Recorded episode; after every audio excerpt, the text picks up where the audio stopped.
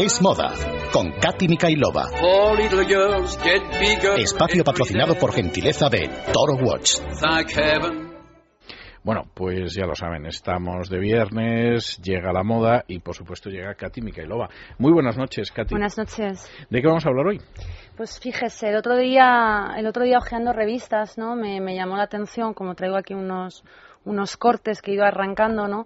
El cómo en algunas, en algunos anuncios de publicidad de firmas de lujo italianas, en este caso, sacan el estilo inspirado en, en Asia, ¿no? Sí, es bastante claro la, la inspiración oriental. sí. Entonces esto me llamó la atención y dije, pues voy a preparar el programa de hoy un poco enfocado a este tema.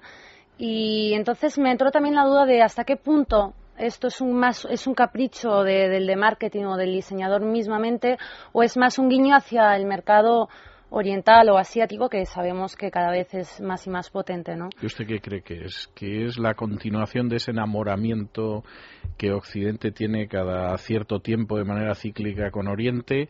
¿O es un guiño a Hong Kong y a China y a otras economías de esas que llaman emergentes? Sí, yo en este caso creo que es más lo, lo segundo. Sí, porque yo pienso que igual una campaña como esta, pues también la hacen para, pues, fíjese en Pollo Armani, ¿no? No, Un además poco en para el caso de Emporio Armani, la- que la chica es oriental Sí. es obvio. Hmm. El toque oriental ya no está tan claro, salvo el rostro de la muchacha. ¿no?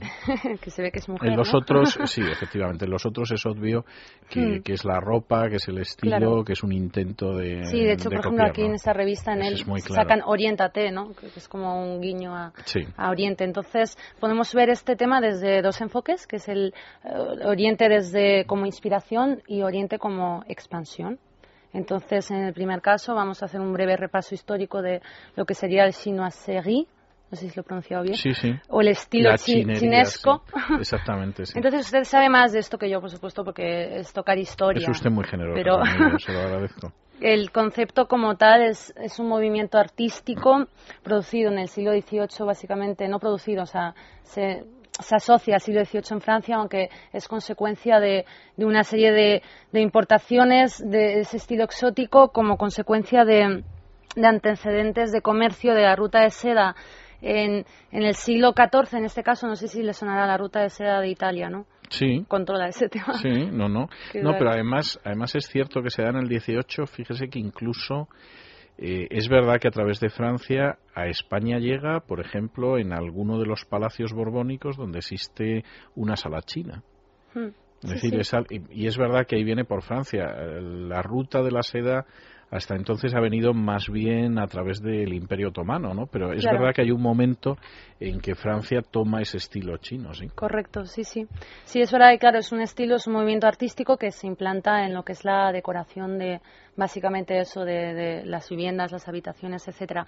Y dentro también de lo que es la eh, Oriente como inspiración, también podríamos tratar lo que es la inspiración del creador, que ya la vimos un poco por encima como denominador común, pero en este caso mm, ver los tres recursos que utilizan muchos diseñadores en caso de que no les llegue la, la inspiración de manera espontánea, inconsciente, ¿no?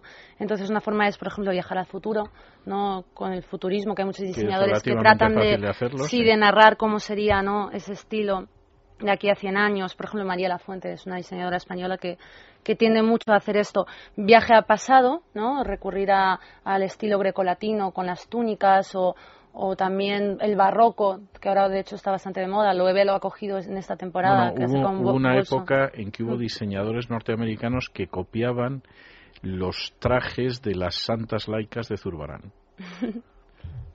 Cosa pasmosa, pero, pero efectivamente las indumentarias de las santas laicas de Zurbarán que están en el Museo del Prado, pues durante unos años, le estoy hablando a usted de ahora unos treinta y tantos años, inspiraron a algunos diseñadores.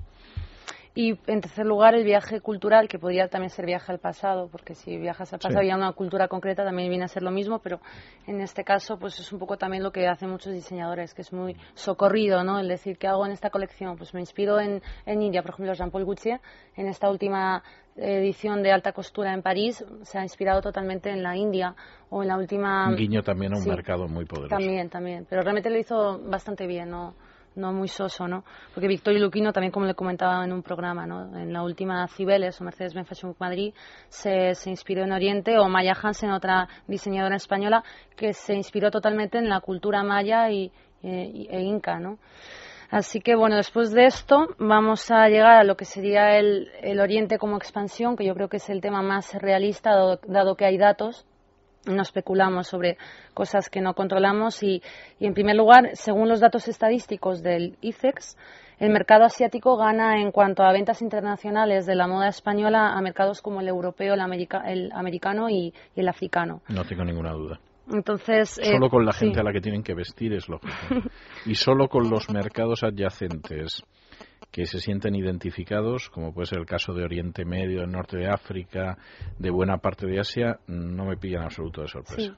Pero bueno, aún así, Europa sigue liderando las importaciones españolas en cuanto a textil. No obstante, es verdad que si, o sea, según ICEX y sus datos, de 2007 a 2012 ha habido una, una caída de cinco puntos por tanto, la tendencia es que Asia, que ha incrementado un 63% el número de exportaciones de 2007 a, a 2012, sí que se ponga como líder en cuanto a tendencia, aunque siga siendo el primer puesto en Europa. No sé si me he explicado eh, bien. perfectamente, pero mm, de esa exportación que se produce por parte de Asia, mm, ¿en qué medida estamos hablando de una exportación de moda de calidad y en qué medida estamos hablando de las camisas que te sacan de un apuro en la tienda de los chinos? No, es exportación de España a Asia. Ah, muy bien. ¿Me ha entendido lo contrario? Sí, sí, había entendido lo contrario. Vale, claro, claro. Es que igual me hice un lío con tantas cifras. No, el lío me lo he hecho yo. Sí. no, no, claro, porque tenía lógica su, su pregunta, ¿no? Pero en este caso, como es. Sí, porque si no, no les sabría responder a lo otro.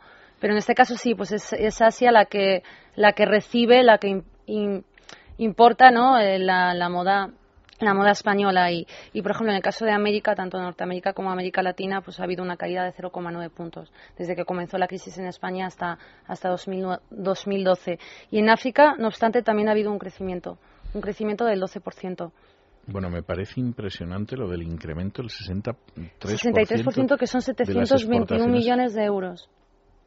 Es una barbaridad, verdaderamente. Por eso, por eso quizá esto también explica la primera pregunta inicial que me, que me planteaba de si es más un capricho del diseñador o del, del creador de marketing o como se llame, o, o, más lo otro, de tener ahí un consumidor potencial. Porque paralelamente también me gustaría mencionar el informe de la consultora McKinsey, que, bueno, pues según, esta, según ese informe emerge un nuevo consumidor asiático más parecido al occidental, es individualista, busca, busca la superación y la diferenciación en cuanto a la vestimenta y ha cogido el hábito occidental ahora de ir de compras, cuyo fin, en definitiva, es más la satisfacción emocional que el clásico pragmatismo asiático, porque usted sabe que los asiáticos bueno, son muy, muy prácticos.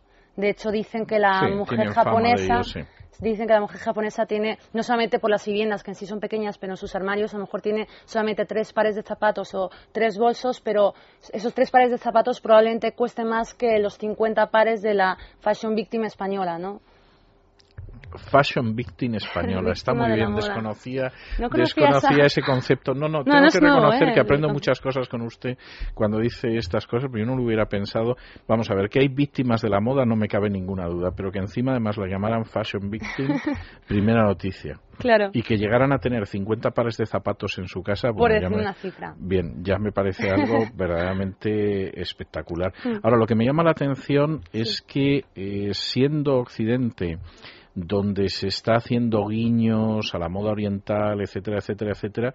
Sin embargo, al final quien está exportando es Occidente. Sí. Es decir, sí, porque los que consumen son son pues los, orientales y los mercados emergentes. De hecho, el otro día también mencionaba el grupo LVMH con la noticia de semana, ¿no? De que lidera con firmas que lideran como Louis Vuitton o Loewe, ¿no?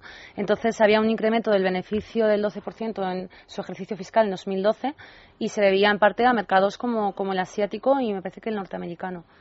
Es decir, que el futuro del textil español, que en España cada vez tiene más difícil salir adelante y que además usted comentaba hace unas semanas que incluso hay talleres de moda que están cerrando de manera, en fin, acelerada y trágica en España, está en Oriente. Sí, sí, sí, sí, así es. Bueno, nunca, nunca deja uno de aprender verdaderamente. Bueno, ¿y qué noticias de la semana tenemos? La firma española Ilanto inicia su expansión con la colección de primavera-verano 2013 en, precisamente en mercados asiáticos, concretamente en China, en el sudeste de, Asia y Oriente Medio. Hemos de recordar que esta colección de primavera-verano de la firma española Ilanto está inspirada en el arquitecto italiano Gio Ponti. A su vez, también hablando de, España, la Federación Española, la Real Federación Española de Fútbol vuelve a firmar un acuerdo mediante el cual la firma española Pero de Hierro del Grupo Corte Fiel vuelve a ser proveedor oficial de la, de la selección española.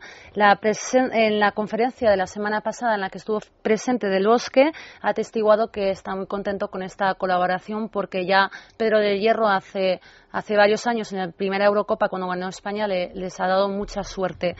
Y para finalizar, Toro La Pepa, del grupo Iserco de la firma Toro Watch, nuestro patrocinador, gana el premio a la mejor campaña de comunicación de 2012 que otorga la empresa Top, Comunicaciones y enfatiza además esta empresa que que ha tenido el grupo con una magnífica gestión en, tanto en cuanto ha conseguido que, el príncipe Felipe pudiera llevar el toro de la Pepa. Recordemos que el toro de la Pepa, el reloj este de 2012, eh, está fundamentado, está inspirado en el bicentenario de, las Cortes de Cádiz. Y dicho esto, si quieren seguir este, este tipo de noticias sobre economía, moda y empresa, pueden seguirlo en el blog Vísteme de Prisa asociado a, gente.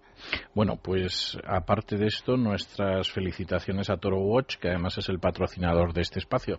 Sí. Eh, la veo la semana que viene. Muchas gracias. Hacemos una pausa, está ya doña Ana Sánchez de la Nieta esperando y nos vamos al cine.